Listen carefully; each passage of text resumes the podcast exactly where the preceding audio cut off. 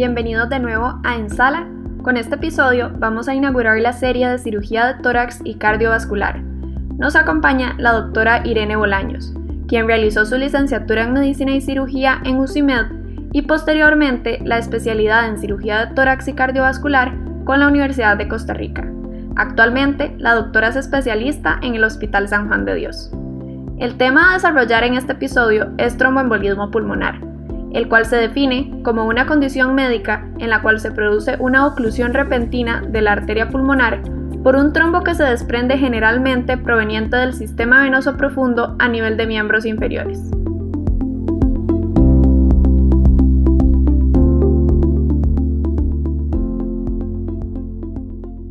Buenos días, doctora Bolaños. Es un honor que nos acompañe el día de hoy para dar inicio a la serie de cirugía de tórax y cardiovascular que en lo personal me emociona muchísimo. Hola, muy buenos días. Yo soy la doctora Irene Bolaños, soy cirujana cardiovascular, trabajo en el Hospital San Juan de Dios. Para mí es un placer poder colaborar con este proyecto y esta iniciativa tan bonita y espero que les guste y les sea de muchísima utilidad este episodio que les traigo el día de hoy y también agradecer pues la invitación a ustedes. Muchas gracias. Bueno, el día de hoy les presento el caso de una paciente que es femenina de 43 años, es conocida de hipertensa, está en tratamiento con amlodipina, únicamente 5 miligramos al día. Tiene un antecedente de un tabaquismo activo muy ocasional, según lo refería ella, decía que solo en ocasiones para socializar o en las que se encontraba pues sumamente estresada en su trabajo que solía fumarse un cigarrillo únicamente. La paciente además pues es obesa, tiene una obesidad grado 1 y es sedentaria, no tiene antecedentes quirúrgicos de importancia, utiliza anticonceptivos orales como método de planificación familiar y nunca ha estado embarazada. Ella tiene una historia de que como consecuencia de la pandemia por COVID-19 en su lugar de trabajo le ofrecieron la modalidad de teletrabajo, lo cual la llevó a mantenerse sentada desde horas muy tempranas, con unas jornadas laborales aproximadamente de 10 a 12 horas diarias. Tiene historia de que inicia con una sensación de pesadez en el miembro inferior izquierdo, lo cual ella lo relacionaba con tantas horas que llevaba sentada, ya como que la pierna estaba hinchada. Tres días después, inicia con un cuadro de disnea por lo que acude a la clínica periférica para ser valorada. En la clínica, ante la situación de la pandemia, le realizan la prueba por COVID-19 y la envían para la casa con las recomendaciones que habían en la pandemia. El resultado posteriormente se lo reportan negativo, por lo que le recomiendan mantenerse en su hogar. Al día siguiente presenta un episodio de dolor torácico intenso mientras estaba duchando que empeora su disnea, por lo que decide consultar al servicio de emergencias del Hospital San Juan de Dios. Muchas de las patologías cardiovasculares pues, realmente son manejadas inicialmente por nuestros colegas, tanto emergenciólogos, internistas, cardiólogos o neumólogos. Son patologías médicas que tienen un manejo quirúrgico. En este caso, ellos son los que realizan todo el planteamiento diagnóstico y a nosotros como cirujanos nos corresponde definir la posibilidad del tratamiento quirúrgico y llevar a cabo la cirugía. En este caso, nos encontramos con una paciente con un tromboembolismo pulmonar, que es una urgencia cardiovascular relativamente común. Se produce por la oclusión del lecho arterial pulmonar, puede producir una insuficiencia cardíaca derecha aguda que puede ser reversible pero puede poner en riesgo la vida del paciente si no lo sospechamos y tratamos a tiempo. El diagnóstico del tromboembolismo pulmonar es difícil y puede pasarse por alto debido a que no tiene una presentación clínica específica. Y en estos momentos de pandemia, donde los síntomas pueden confundirse con la clínica por SARS-CoV-2, se le está dando un manejo inadecuado a estos pacientes que pueden llegar en condiciones críticas a nuestras manos. Recordemos que el diagnóstico precoz es fundamental ya que un tratamiento inmediato es altamente efectivo. Bueno, ¿y qué vamos a hacer entonces con estos pacientes? Bueno, van a requerir de una valoración clínica, determinar la presencia o ausencia de marcadores clínicos que me sugieran la presencia de un tromboembolismo pulmonar para la estratificación del riesgo y así definir el manejo de estos pacientes. El diagnóstico en el 90% de los casos de un paciente que se sospecha con tromboembolismo pulmonar va a tener como síntomas disnea, dolor torácico y taquipnea. El síncope es raro, pero es una presentación importante de tromboembolismo pulmonar, ya que puede ser indicio de una reducción grave en la reserva hemodinámica del paciente. En los casos más graves y con mayor compromiso puede haber shock e hipotensión arterial. El dolor pleurítico es una presentación también frecuente y suele ser causado por la irritación pleural debido a émbolos distales que pueden causar infarto pulmonar. Puede haber también hemorragia alveolar que se acompaña de hemoptisis. Entonces, los síntomas más frecuentes que van a tener estos pacientes son disnea, dolor torácico tipo pleurítico, dolor torácico retroesternal, tos, hemoptisis y síncope. Y los signos más frecuentes son taquipnea, taquicardia, signos de trombosis venosa profunda, fiebre mayor a 38.5 grados como consecuencia del infarto pulmonar y pueden presentar cianosis. Es fundamental, además, saber qué factores predisponentes de tromboembolismo venoso están presentes en nuestros pacientes para evaluar la probabilidad de tromboembolismo pulmonar. Los factores predisponentes para la trombosis venosa profunda son factores predisponentes fuertes, que tenemos fracturas de cadera o de pierna, prótesis en cadera o rodilla, cirugía general mayor, algún trauma mayor o lesión medular. Factores predisponentes moderados, que son la cirugía artroscópica de rodilla, una vía venosa central, antecedente de quimioterapia, insuficiencia cardíaca, terapia sustitución hormonal, malignidad, terapia contraceptiva oral, accidente cerebrovascular paralítico, embarazo o un estado posparto, un tromboembolismo venoso previo y trombofilia. Y los factores predisponentes débiles son reposo en cama mayor a tres días, una inmovilidad debida a largo periodo sentados, edad avanzada, cirugía laparoscópica, obesidad, embarazo y venas varicosas. Como podemos ver, nuestra paciente tenía varios factores predisponentes a un tromboembolismo venoso. Tenía la inmovilidad por largo periodo sentada como consecuencia de la instauración de su teletrabajo. Tenía la obesidad y el uso de terapia contraceptiva oral. Además, posterior, se le realizaron pruebas genéticas donde se le diagnosticó la presencia de una trombofilia que la paciente desconocida. Después, el siguiente paso de estos pacientes es evaluar la probabilidad clínica.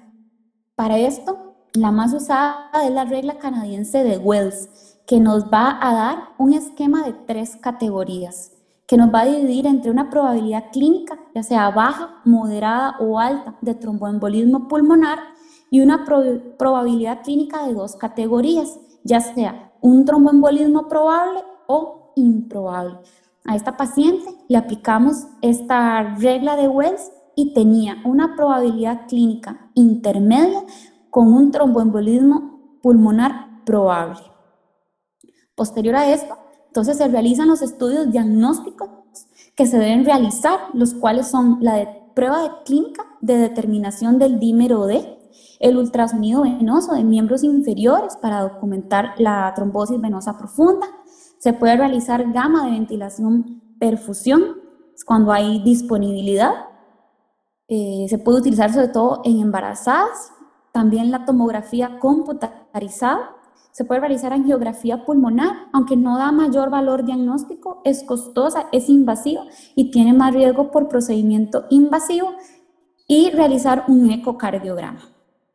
Una vez realizada la estrategia diagnóstica, se debe determinar si el tromboembolismo es de alto riesgo o no, ya que el tromboembolismo de alto riesgo pone en riesgo la vida del paciente. Para esto, los principales marcadores de riesgo pulmonar son marcadores clínicos como la presencia de shock o un estado de hipotensión, presencia de marcadores de disfunción ventricular derecha, que son dilatación del ventrículo derecho, hipoquinesia o trastornos contráctiles o sobrecarga de presión en la ecocardiografía. También podemos ver dilatación del ventrículo derecho en la tomografía o elevación de biomarcador BNP o proBNP. Y los marcadores de daño miocárdico que van a ser elevación de troponinas cardíacas. La estratificación de este riesgo asociado al tromboembolismo pulmonar te va a permitir entonces clasificarlo en alto con una mortalidad que puede ser mayor al 15% y en no alto. El no alto se divide en intermedio con una mortalidad de 3 al 15% y bajo con una mortalidad menor al 1%. En tromboembolismo de alto riesgo van a presentar los marcadores clínicos de disfunción ventricular y de daño miocárdico positivo. Y la implicación terapéutica debe ser agresiva para restablecer ese flujo a nivel del árbol pulmonar. Eh, nuestra paciente se encontraba en un estado de hipotensión, había llegado con una presión arterial sistólica menor a 90 milímetros de mercurio, tenía además marcadores de disfunción ventricular derecha positivo, sobre todo evidenciado en la ecocardiografía, y tenía elevación del BNP. Al momento de la valoración inicial, la paciente todavía se le encontraba pendiente el resultado de las troponinas cardíacas. Y en la tomografía se evidenciaba un trombo a nivel del tronco principal de la arteria pulmonar que se extendía además hacia las ramas pulmonares principales. El tratamiento de los pacientes con tromboembolismo pulmonar de alto riesgo va a ser el soporte hemodinámico y respiratorio la trombolisis o embolectomía pulmonar quirúrgica. La embolectomía pulmonar quirúrgica se ha reservado para pacientes con tromboembolismo pulmonar de alto riesgo en los que existe alguna contraindicación o una respuesta inadecuada a trombolisis y que presenten foramen oval persistente o un trombo intracardíaco. La embolectomía pulmonar es una cirugía relativamente simple se hace mediante la inducción anestésica y una esternotomía media. Con bypass cardiopulmonar normotérmico puede hacerse sin pinzamiento aórtico y sin la necesidad de parar el corazón, aunque puede depender de la comodidad del cirujano realizar una parada cardíaca con solución cardioplégica. Para esto se realiza una incisión en el tronco de la arteria pulmonar. Posteriormente también una arteriotomía pulmonar derecha para poder extraer los coágulos que se ubican en ambas arterias pulmonares. Si no es posible realizar la embolectomía quirúrgica, se puede considerar realizar una embolectomía y fragmentación percutánea con catéter y en los casos de pacientes con un TEP que no es de alto riesgo, puede manejarse con anticoagulación con heparinas de bajo peso molecular. El tromboembolismo de alto riesgo es una urgencia cardiovascular que pone en peligro la vida del paciente y requiere un diagnóstico y una estrategia terapéutica específica. De ahí la importancia del diagnóstico temprano. El manejo de los pacientes con dolor torácico es una de las consultas más frecuentes en los servicios de emergencias. La etiología es muy variada, así como el pronóstico y la gravedad es fundamental diferenciar aquellas causas de dolor torácico que pueden poner en peligro la vida del paciente y es lo primero que debemos descartar, estos que ponen en riesgo la vida o la estabilidad hemodinámica del paciente. Y de esta forma las podemos distinguir entre causas potencialmente mortales a corto plazo y las causas no mortales. Recordemos que entre las causas potencialmente mortales tenemos el infarto agudo de miocardio, el tromboembolismo pulmonar, la disección aórtica, pericarditis, mediastinitis, neumotoras espontáneos, neumonías y procesos abdominales agudos como colecistitis, pancreatitis o perforación de víscera hueca. Y entre las causas no mortales está el dolor de tipo osteomuscular de origen psicológico y el dolor pleurítico por bronconeumonía.